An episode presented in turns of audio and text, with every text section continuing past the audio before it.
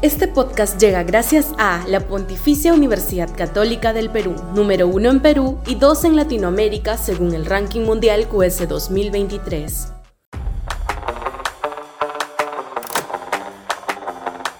Pacto en las alturas de Bea Caviares. Sudaca, Perú. Buen periodismo. Bajo la hipótesis de que en el conflicto desatado por la Junta Nacional de Justicia y entre este y la fiscal de la Nación no están en juego criterios objetivos y técnicos de análisis jurisdiccionales, sino motivaciones ideológicas claramente identificables, es factible proponer una suerte de arreglo de diferencias que nos permita resolver la crisis que enerva en estos momentos al país político. Porque por supuesto al grueso de la población el tema ni le va ni le viene. El tema es sencillo de remediar. Que la Junta Nacional de Justicia, predominantemente caviar, se retire la sangre del ojo en contra de la fiscal de la Nación, Patricia Benavides, y la deje gobernar en paz.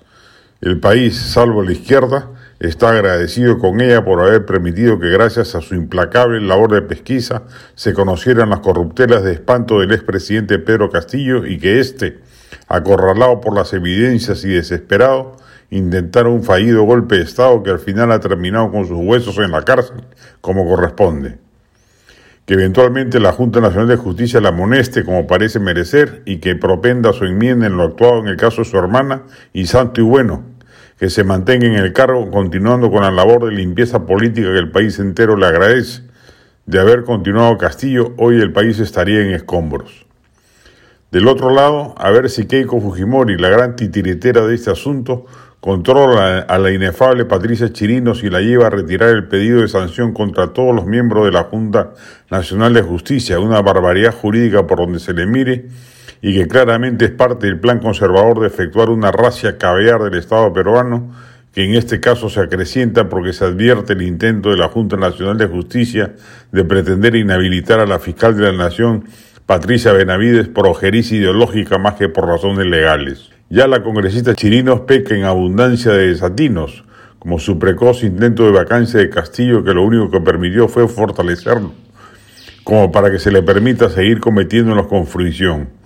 Una reconvención parlamentaria del intento de destitución de la totalidad de la Junta Nacional de Justicia bajaría enormemente las tensiones, más aún si va de la mano con las consideraciones del caso a la fiscal Benavides. Sabemos que legalmente las cosas no se arreglan así, y no cabe una reunión cumbre entre la congresista Chirinos o Keiko Fujimori con el presidente de la Junta Nacional de Justicia o la mano caviar que mece la cuna. Pero no somos ingenuos de creer que en esta turbamulta no hay un trasfondo ideológico de guerra cruenta entre DBA y caviares que buscan ajustar cuentas en cuanto oportunidad se pueda. Después de todo, al final del día, ya el próximo año se elige una nueva Junta Nacional de Justicia y ahí la derecha conservadora podrá imponer sus reales sin generar la turbulencia innecesaria que hoy está generando. Por hoy, que se quede en la Junta Nacional de Justicia y la fiscal Benavides.